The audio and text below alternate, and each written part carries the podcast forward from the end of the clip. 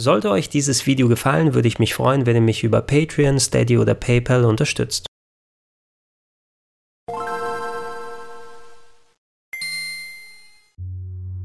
Schönen guten Tag und herzlich willkommen auf gregs-rpgheaven.de und zu Gregor testet A Plague Tale Innocence auf dem PC.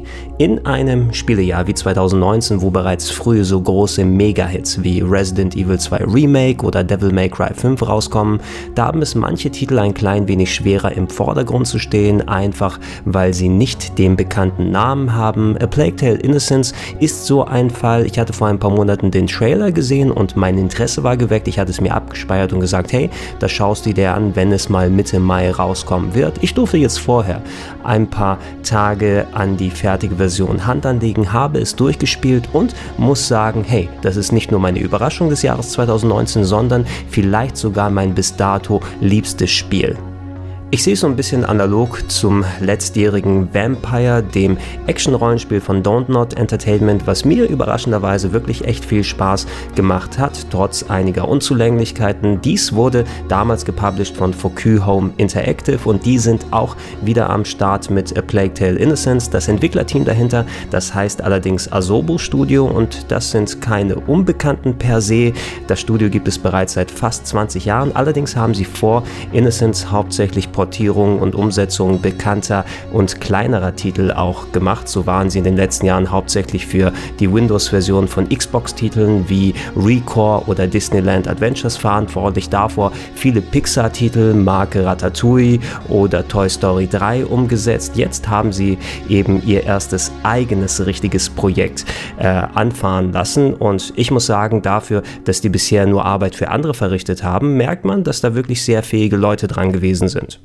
Um was für eine Art Spiel handelt es sich nun bei A Plague Tale Innocence? Auf den ersten Blick mag man meinen, dass man es mit einer Art Walking Simulator mit leichten Puzzle-Elementen zu tun hat, nicht unähnlich zu Hellblade Senua Sacrifice aus dem vergangenen Jahr. So ein paar Parallelen zwischen den beiden Titeln, die lassen sich nicht von der Hand weisen, gerade was Erzählstruktur und Stimmung angeht. Allerdings stecken noch jede Menge andere Ideen und Versatzstücke in Innocence drin. Die meisten davon, die kennt man aus vergleichbaren Games und Genres anderes, aber man würde Innocence auch wirklich Unrecht tun zu sagen, es ist einfach nur ein Best-of der Games der letzten zehn Jahre, sondern die Art, wie alles zusammenkommt, was mit den einzelnen Elementen gemacht wird, das habe ich in der Form eher selten gesehen und das gibt äh, Plague Tale Innocence seinen ganz eigenen Charakter.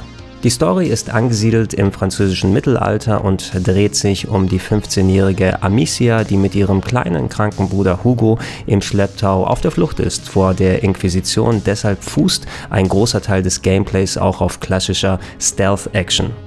Das funktioniert nicht unähnlich zu vergleichbaren Titeln wie Metal Gear Solid. Kommt ihr zum Beispiel in ein Gebiet, was von vielen Patrouillen besetzt ist, dann solltet ihr euch die Umgebung richtig angucken. Oft gibt es hohes Gras, wo ihr euch verstecken könnt, Wände, hinter denen ihr euch verschanzen könnt. Ihr müsst euch die Laufwege der Gegner genau anschauen, habt die Möglichkeiten, sie abzulenken, beispielsweise mit Steinwürfen oder Töpfen, mit denen ihr richtig Krach machen könnt, um euch am besten hinter ihnen dann wegzuschlagen erreichen. Bei Konfrontationen, da wird es tatsächlich ein bisschen schwieriger, denn ihr habt ähm, sehr wenige Möglichkeiten, euch zu wehren, denn klassische Kämpfe, die gibt es nicht in A Plague Tale Innocence. Zwar ist Amicia eine Meisterin an der Steinschleuder und kann auch Gegner, die jetzt nicht mit einem Helm ausgestattet sind, mit einem geschickten Steinwurf töten, wenn es denn nötig sein sollte. Hat euch aber mal ein Gegner gesehen, dann ist die Chance sehr, sehr groß, dass da ein Insta-Kill dabei rauskommt und ihr glücklicherweise durch das generöse Speichersystem direkt wieder ansetzen könnt,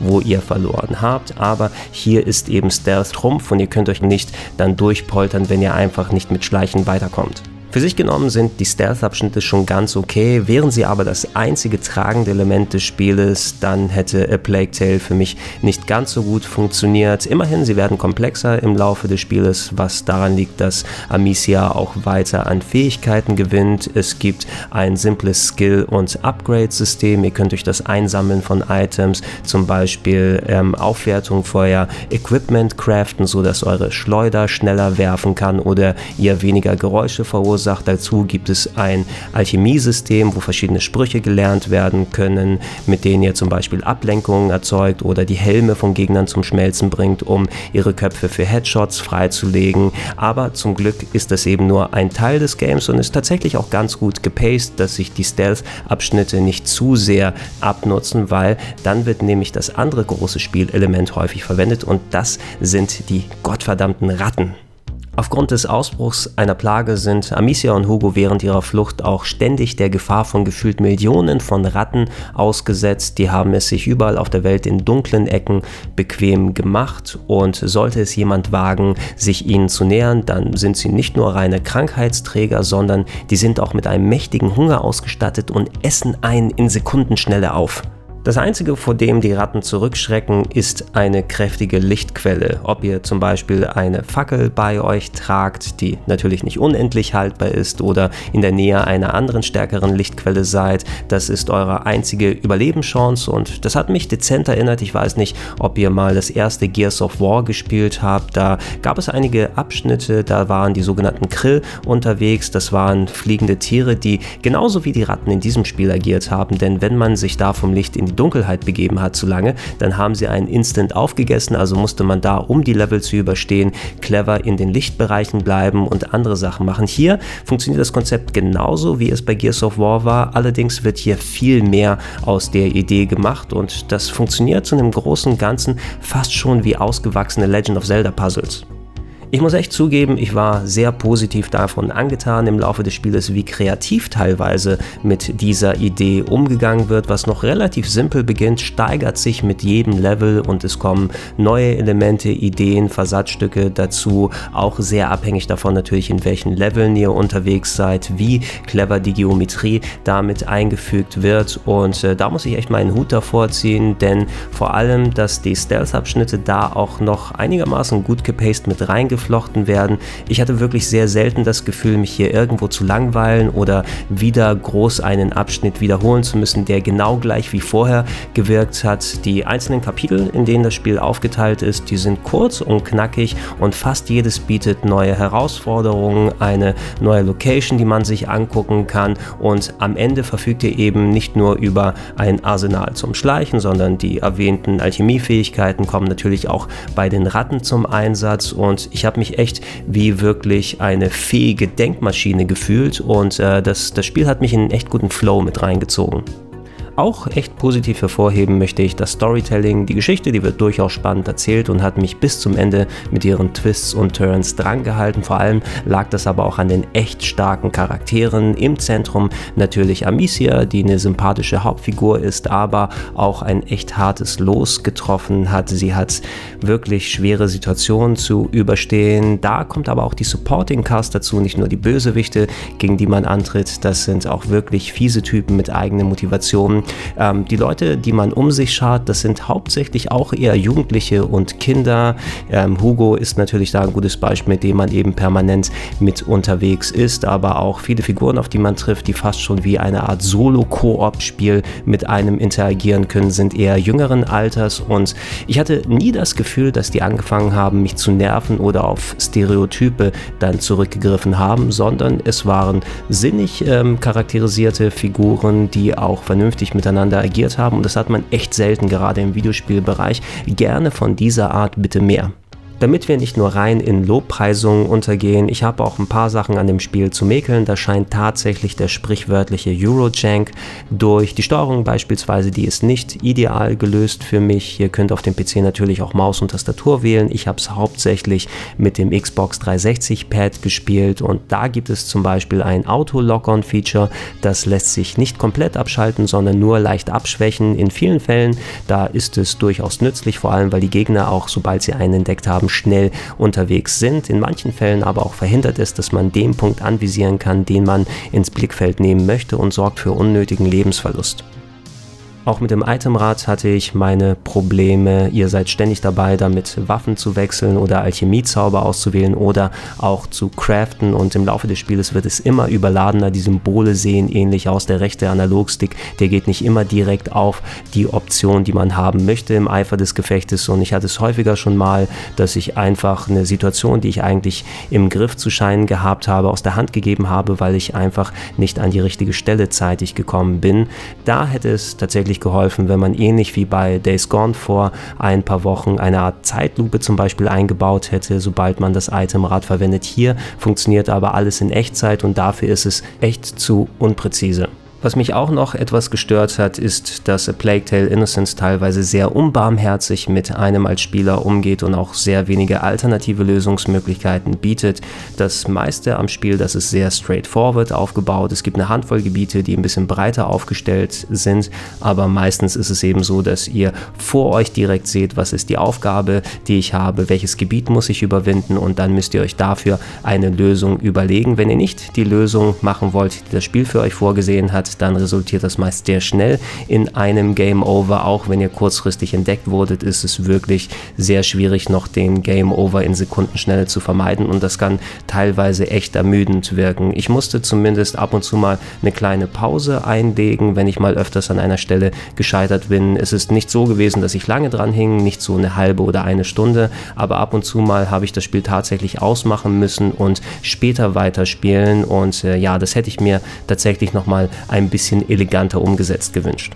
Sprechen wir ein bisschen über die technische Umsetzung. Ich habe es ja wie eingangs erwähnt auf dem PC gespielt und ich kann für diese Version eigentlich eine ganz gute Empfehlung aussprechen. Meine Grafikkarte, die ist ein klein wenig betagter mittlerweile, ist eine GeForce 1050 Ti und mit der konnte ich den Großteil des Spieles eigentlich echt gut auf 1080p und mit Ultra-Settings zocken. Da hat sich meine Framerate meistens im Bereich zwischen 30 und 60 Bildern pro Sekunde bewegt. Trotz eingeschaltetem V-Sync konnte ich leider nicht sagen, dass das Spiel zum Beispiel nur mit 30 Bildern pro Sekunde läuft, weil das hätte ich persönlich präferiert. In manchen Bereichen hat mir die Framerate ein bisschen zu sehr große Sprünge hin und her gemacht, aber wenn ihr an den Settings ein bisschen runterdreht, die Auflösung ein bisschen kleiner macht und euch das nicht stört, dann sind auch durchaus 60 feste Bilder pro Sekunde haltbar. Egal aber mit welcher Auflösung oder auf welcher Plattform ihr A Plague Tale Innocent spielt, die wahren Stars, das sind Atmosphäre und Stimmung, die sind nämlich wirklich herausragend. Die Charaktere, die funktionieren gut, sind auch toll animiert und vor allem auch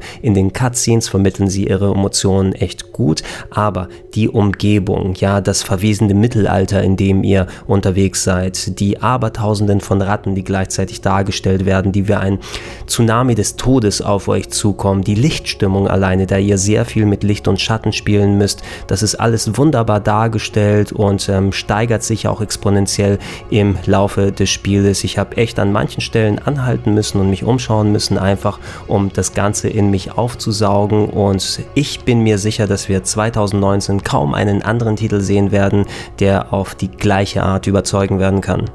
Oh, und bevor ich es vergesse, ein paar Worte zur Lokalisation. Es gibt Deutsch, Englisch und Französisch als wählbare Sprachausgabe. Am authentischsten ist natürlich Französisch und so hat es auch Kollege Fabian durchgespielt und fand es sehr empfehlenswert.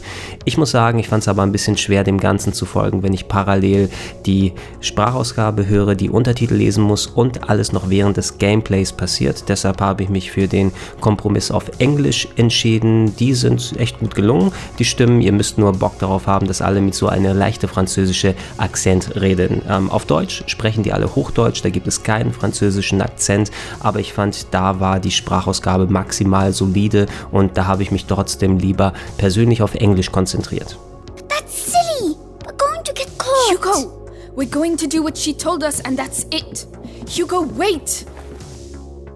Das war's mit Gregor testet A Plague Tale Innocence. Ich bedanke mich bei euch fürs Zuschauen. Wenn ihr noch konkrete Fragen habt, dann stellt sie gerne unten in die Comments rein und ich versuche sie nach bestem Wissen und Gewissen zu beantworten. Wie gesagt, ich habe die PC-Version gespielt. Die ist für einen recht schmalen Taler bei Steam erhältlich. Knapp 45 Euro gibt ihr dafür aus. Ich habe fürs Durchspielen etwas über 10 Stunden gebraucht. Das ist auch vollkommen in Ordnung. Viel mehr hätte sich meines Erachtens da auch gezogen.